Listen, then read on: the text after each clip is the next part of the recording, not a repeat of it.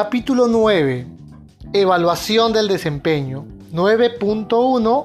Seguimiento, medición, análisis y evaluación. Ya en este apartado es los conceptos estadísticos que debe de generar este sistema de gestión. Recopilación de datos, poder compararlos, analizar tendencias, desviaciones y finalmente darle una ponderación en su evaluación. Indica la norma internacional que la organización debe determinar. Letra A. ¿Qué necesita seguimiento y medición? Los objetivos, por ejemplo, los programas, los avances. Letra B. ¿Quién es responsable del seguimiento? ¿No? ¿Quién velará para que nos entregue esta recopilación de datos? ¿Hay sospechas? ¿Cuántas sospechas? ¿Hay consultas? ¿Cuántas consultas subieron? Letra C los métodos de seguimiento, medición, análisis y evaluación según sean aplicables para asegurar resultados válidos. Los avances del programa, metas establecidas de capacitación, entrenamiento. Letra D. Cuando se, cuando se deben llevar a cabo el seguimiento y medición, de, de repente de manera mensual, de repente de manera trimestral, entre otras. Letra E ¿Cuándo se debe analizar y evaluar los resultados de seguimiento y medición? Puede ser en el mismo momento, de repente recolectamos, vamos a analizar eh, en, el mes, en, el mes cursante los resultados del mes anterior, ¿no? Pudiera ser. O de manera trimestral. A esto tenemos que tenerlo bien claro, ante un comité de gestión, entre otras. Letra F. ¿A quién y cómo se debe reportar dicha información? A un comité de gestión, eh, o de repente a la alta dirección directamente.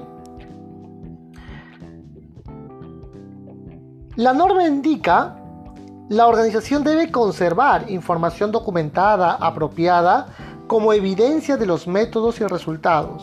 La data estadística, los meses, diagramas eh, de corrida, entre otras. Finaliza la norma con la información debe evaluar el desempeño antisoborno, la eficacia y la norma, interesante, es la primera vez que veo este término, y eficiencia del sistema de gestión antisoborno. Acá la norma sí nos invita a que sea eficiente, ¿no? que logre los resultados deseados en el menor tiempo posible, con la menor asignación de recursos. Eso es lo que nos invita la norma internacional. Muy bien, queridos alumnos, acá la, norma internacional eh, ISO 37000 sí nos invita a que veamos la guía. Y esta vez nos invita a la guía A.19, ¿no? Vamos a, revisar qué indica eh, la norma internacional respecto a estadísticas. Veamos. En la parte de seguimiento dice, el seguimiento del sistema de gestión antisoborno puede incluir, por ejemplo, las siguientes áreas. Letra A, eficacia de la información, qué tan fiable es, por ejemplo. Letra B, eficacia de los controles, por ejemplo, al muestrar los resultados de las pruebas.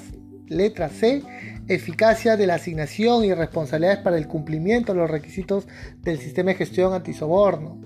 Letra D, eficacia para combatir las fallas de cumplimiento, debilidades que hemos tenido. ¿no?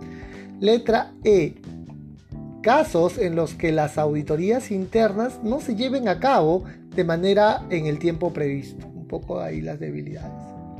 El seguimiento del desempeño del cumplimiento puede incluir, por ejemplo, las siguientes áreas. Incumplimiento y potenciales omisiones. Incidentes y efectos adversos. Alertas, por ejemplo.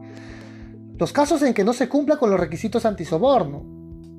Los casos en los que no se logren los objetivos y el estado de cultura de cumplimiento, un poco las incidencias, los hechos, desvíos que pudieran haber dentro del, dentro del desarrollo, dentro de la migración, adecuación, van a haber incidentes. Hay que registrar esos incidentes, por supuesto. La organización puede periódicamente realizar autoevaluaciones, ya sea en toda la organización o en parte de ella, para evaluar la eficacia de su sistema de gestión antisoborno. Muy bien, queridos alumnos, es parte de la información que te entregamos con mucho cariño. Eh, te mando un fuerte abrazo y nos vemos en la clase. Saludos.